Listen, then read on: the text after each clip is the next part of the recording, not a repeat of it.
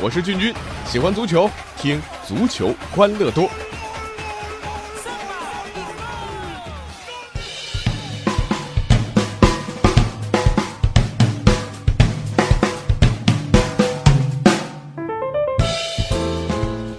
欢迎来到我们今天的足球欢乐多，我是君君。那今天呢是六月一号，儿童节啊，先祝各位小朋友们节日快乐。呃，然后呢，君君也想问一下那些在朋友圈里玩了一整天的大朋友们，你们玩的开心吗？一整天晒娃的晒娃，秀礼物的秀礼物，这就算了，居然还有朋友要给自己庆祝儿童节了，哪来这么多超龄儿童？是不是啊？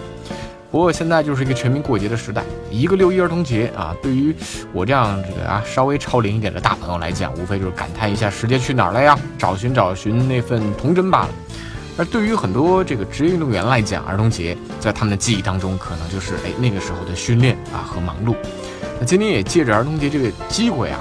呃，也和大家一起来聊聊啊这个全球各个地方的一些青少年足球的发展啊，尤其是青训这块。远了咱们先不说，呃，说说咱们的亚洲劲敌日本。日本青少年培养的特点，那是两手抓，其实就是两个体系并行，这个是蛮有特点的。一方面大力开展校园足球，一方面呢是建立职业俱乐部的青训体系。每年呢，职业俱乐部都能从这两个途径得到很多优秀的球员。呃，咱们都知道，这个你两条腿有一条腿瘸啊，这路呢就走不稳。即使两条腿都不瘸。不能很好配合也走不稳，而日本足球的强悍在于这两个青训体系它是互相打通的，你可以先走校园再走俱乐部，也可以先走俱乐部的青训梯队，然后去高中，最后殊途同归。你到了十八岁以上，满足条件，哎，职业俱乐部就会签你。这两个通道可以说是相得益彰，互相弥补。呃，这个特别提一下日本的高中足球联赛，火爆程度不亚于日本的 J 联赛。每年的决赛那是座无虚席，全国十几家甚至几十家电视台直播。日本的高中足球联赛啊，从一九一七年举办以来，真正的百年历史了。日本高中球员培养体系啊，也成为了各个职业俱乐部青年队并驾齐驱的日本后备足球人才的生力军。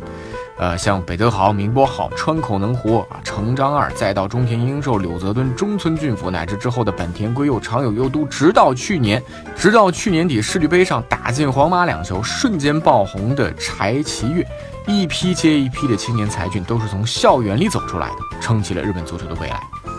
啊，另外咱们八零九零后呢，都深受足球小将的动画影响啊，在日本哎，这就更不用说了。一九九九年的世青赛啊啊，看着足球小将长大的一代青年足球运动员，差一点就像漫画里所说的那样，拿下了世青赛的冠军。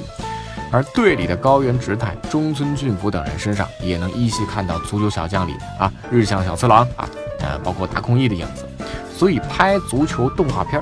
推进校园足球。强化职业俱乐部的青训，啊，把这三者有机结合起来啊，这这这是一条道路，也是日本足球的特点。而这三件事已经足够咱们中国足球人干一辈子的。呃，再来说说美国青训，挺有意思。美国人热爱体育，那是全球闻名的。一个孩子基本上会玩很多种运动，而且啊，足球这些年大有突破四大联盟垄断的趋势。呃，这也很大程度上有赖于一批足球妈妈的支持。这些妈妈呢，大部分都是中产阶级，总会在孩子放学之后呢，开着微型面包车或者这越野车啊，带着孩子去体育场训练。呃，这些母亲呢，多数是三十五到四十五岁啊，衣着呢也很随意平常，也不太化妆啊。这是这个美国中产阶级的这个崛起啊，呃，特别强调体育运动，尤其是集体项目。呃，把他们视作孩子学习未来生活竞争的开始，所以呢，孩子踢足球，妈妈是甘心鞍前马后，于是呢，就有了这么一批足球妈妈啊。简单说呢，足球妈妈就是孩子的后勤保障人员，跟着孩子训练比赛，负责孩子的衣食住行，把球衣洗得干干净净啊，把食物饮料备齐。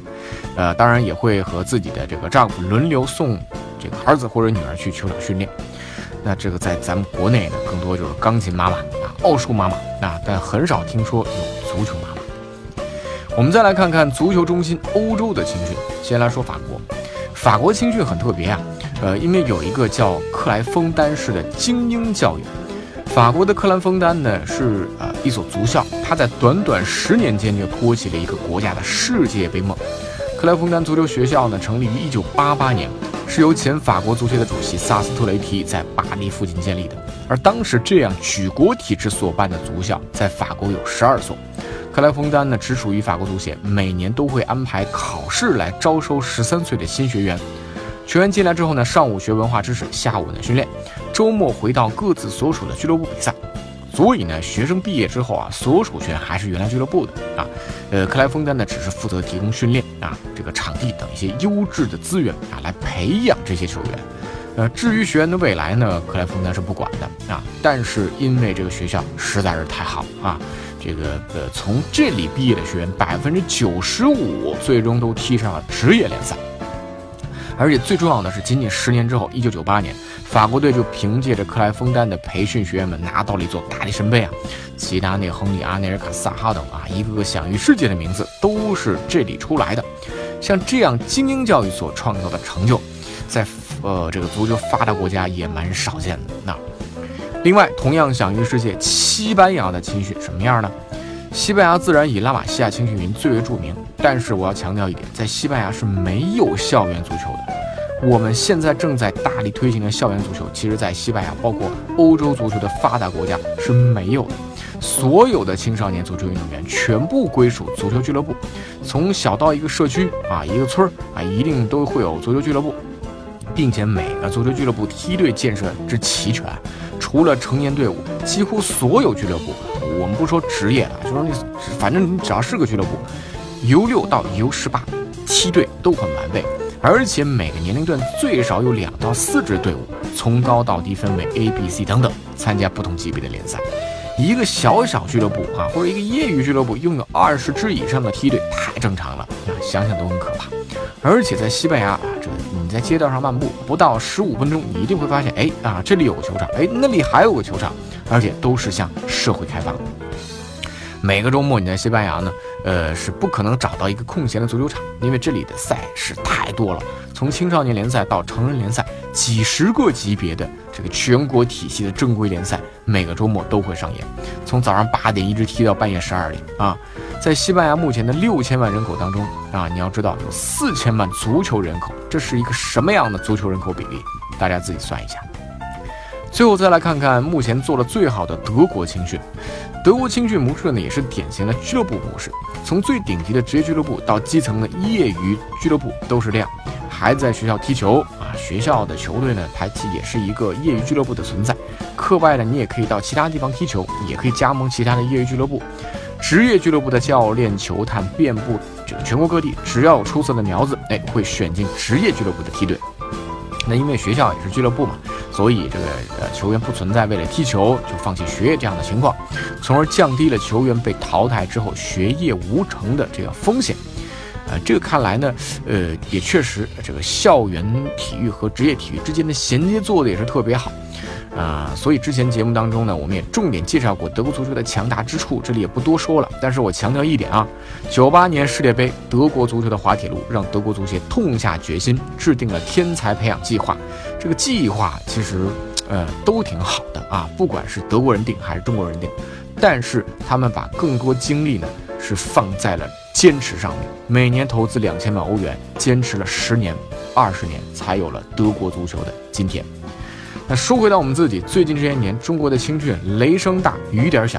看似在校园里面展开轰轰烈烈的这个足球培训，但是呢收效甚微，甚至啊，这个很多学校都在做足球操。这今天学日本，明天学西班牙，后天学德国啊，这里呢学意大利，那里呢又是法国，从来就没有一个完善的顶层设计，并且能够十年、二十年的坚持贯彻下去。儿童节啊，咱们只说。中国足球少点政绩，少点资本的功利，多些孩子的纯真，不忘初心，这样结果反而会让所有人满意。好了，也欢迎大家多多参与足球欢乐多的节目互动啊！微信公众号搜索足球欢乐多，微博搜索足球欢乐多 FM，足球欢乐多的 QQ 群是幺七七幺六四零零零，我们下期再见。